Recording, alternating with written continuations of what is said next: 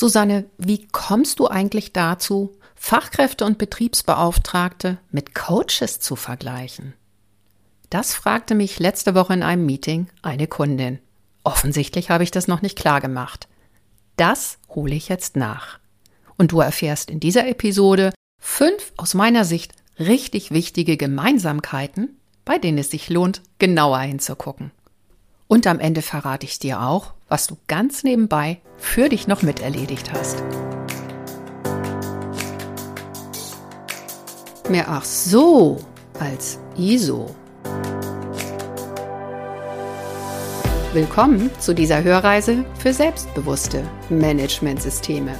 Hier geht es darum, wie Menschen und Managementsysteme ticken und bremsen und wie du sie gut und wirksam miteinander verbindest.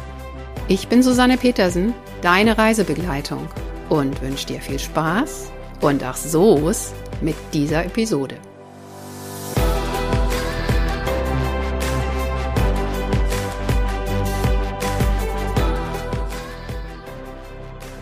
Hallo, wie schön, dass du wieder dabei bist.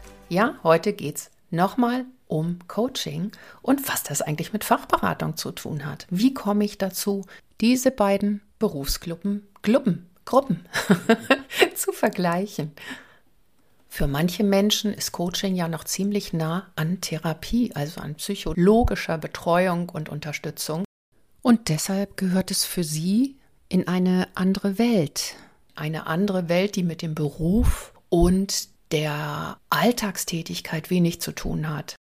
Aber Coaches arbeiten schon ein bisschen anders als Psychologen und haben, wie gesagt, mit Fachkräften eine ganze Menge gemeinsam. Der erste Punkt, sie arbeiten primär mit Menschen. Also mit Kollegen oder bei den Coaches halt mit Kunden, die zu ihnen kommen, und diese Menschen haben Herausforderungen, haben Probleme, haben Aufgabenstellungen, für die sie Unterstützung benötigen. Man könnte auch sagen, beide begleiten Menschen bei einem ziel- und ergebnisorientierten Arbeitsprozess. Der nächste Punkt, der aus meiner Sicht besonders markant ist, ist, Sie können nicht einfach sagen, mach dies, tu das, aus meiner Sicht ist das die beste Lösung, also setz die bitte um. Sie können nicht anweisen. Sie haben keine disziplinarische Weisungsbefugnis und können schon gar keine Konsequenzen einleiten. Sie haben keine Macht, wie man auch sagt. Das heißt, sie sind lediglich in einer unterstützenden Rolle. Und in dieser unterstützenden Rolle befähigen sie ihre Kollegen oder ihre Coaches dazu, etwas neu oder anders zu tun. Und damit sind wir schon beim Punkt 3. Denn diese Coaches oder diese Kollegen, die sollen das doch bitte freiwillig machen. Der Coach und auch die Fachkraft können nicht permanent daneben stehen und das Ganze beobachten und kontrollieren und korrigieren.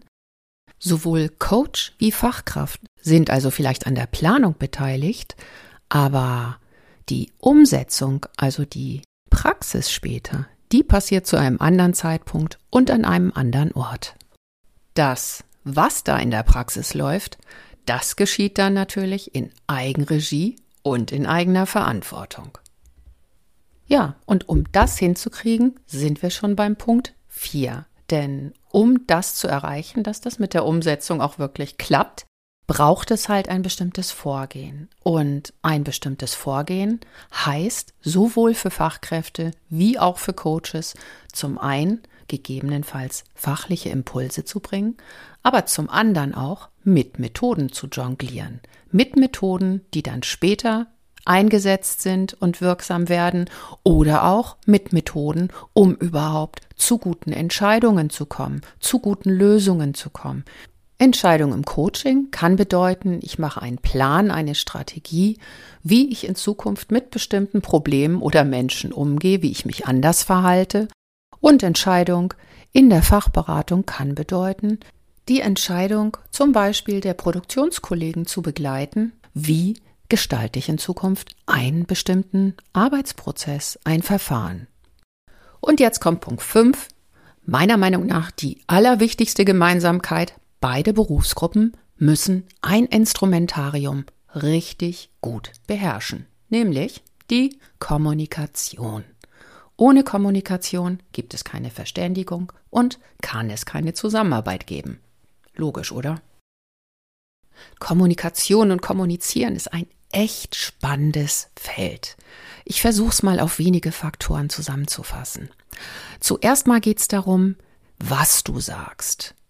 Kurz, knapp, verständlich. Aber gute Kommunikation weiß auch, wie etwas gesagt wird. Also zum Beispiel die Sache mit der Stimme, der Betonung. Und wie beinhaltet natürlich auch deine Körpersprache. Also sowas wie Mimik, wie Gestik. Und zum Senden gehört natürlich auch das Empfangen.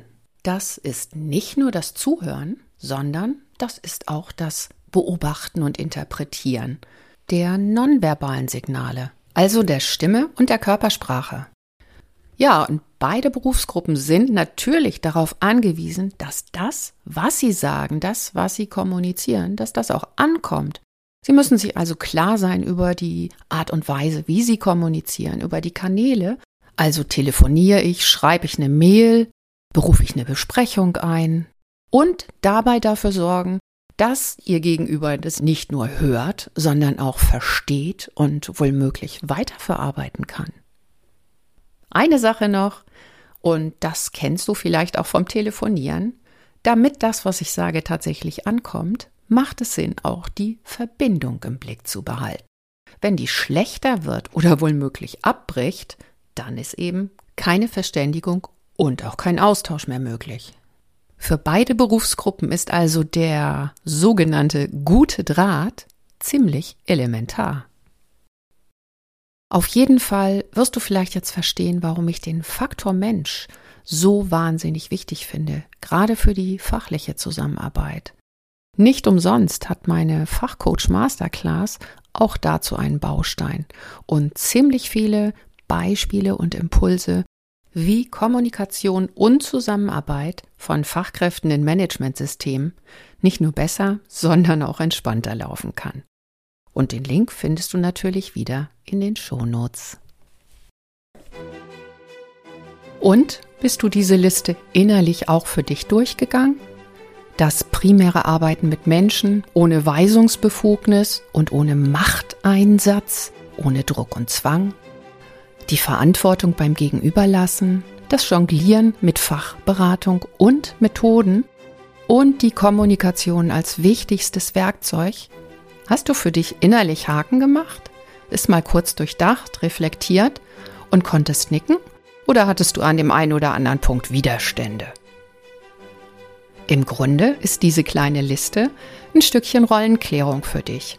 Klärung in Hinblick darauf, wie du dich als Fachkraft, als Betriebsbeauftragter, Q-Manager oder HSE-Manager siehst und wie du deine Aufgaben verstehst, nach außen vertrittst und umsetzt. Für mich jedenfalls war die Coaching-Ausbildung in der Hinsicht sehr, sehr hilfreich. Es hat mir wirklich weitergeholfen, nochmal klarer zu werden, auf welche Art und Weise ich im Beratungsmetier tatsächlich in Unternehmen und mit Kunden zusammenarbeiten möchte, was mir wichtig und wertvoll daran erscheint und was ich dann auch richtig gut machen kann.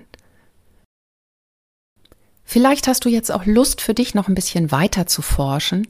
Dann habe ich noch eine gute Nachricht für dich. In meiner Mediathek gibt's einen kleinen Positionierungstest. Ganz barrierefrei zum Download. Hier habe ich dir einige Fragen formuliert, mit denen du noch ein klein wenig weiterdenken kannst zum Thema, wie klar bist du in deiner Rolle. Diese Klarheit gibt dir ja nicht nur Sicherheit, Sie hilft dir auch, überzeugend zu argumentieren, wann und warum Aufgaben und Tätigkeiten an anderer Stelle besser aufgehoben sind. Lad dir also gerne den Test runter und du bekommst ein ganzes Stückchen mehr Klarheit dazu. Der Link dazu natürlich wieder in den Shownotes. So, und das war's schon wieder für heute. Vielleicht hast du ja gerade feststellen können, dass du vom Coach sein gar nicht so weit weg bist. Das würde mich freuen. In der nächsten Episode geht's weiter. Ich bleibe am Thema Coaching dran. Genauer gesagt, wir schauen uns die Aufgaben eines Coaches nochmal an. Den Coaching-Prozess. Und auch da gibt es wieder eine ganze Menge spannender Aspekte, die für Fachkräfte richtig hilfreich sind. Lass dich also überraschen und lass es dir gut gehen bis dahin. Und natürlich bleib selbstbewusst. Deine Susanne